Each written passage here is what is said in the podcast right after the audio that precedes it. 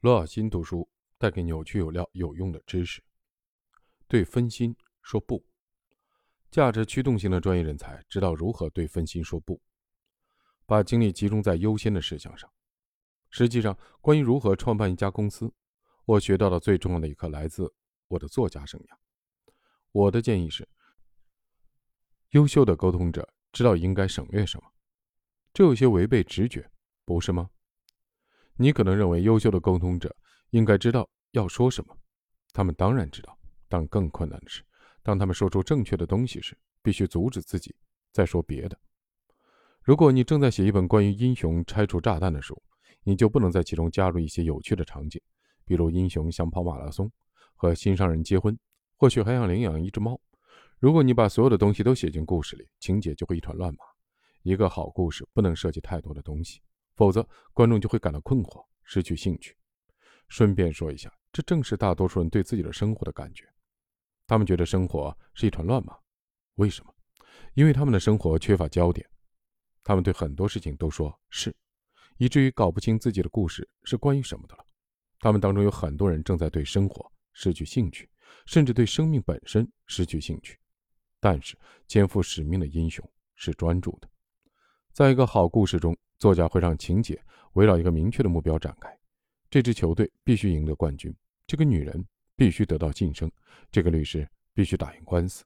其他一些想法可能很诱人，但一位好作家会说不。当然，在现实的生活中，这并不容易做到。作为母亲、父亲、女儿、儿子、朋友、经理、教练和领导者，我们要处理很多的支线的情节。我们想去跟朋友聚会，想抓住某些虽然与我们的目标不一致，但着实令人兴奋的机会。但是，如果我们对太多的事情说是，就是在对深层次的专注力说不。而要把事情做好，需要的正是这种专注力。在我职业生涯的早期，我曾经靠公开的演讲来赚钱。每次我飞到每某个地方做演讲，都能得到一笔可观的报酬。很快我就意识到，我说的越多，写的就越少。而如果不能每隔几年出版一本书，那么在选择演讲者的时候，就不会有多少人想到我了。为了能够留在家里写更多的书，我不得不做出一个战略性的决定，拒绝高薪演讲的机会。这是一个可怕的决定，但我还是这样做了。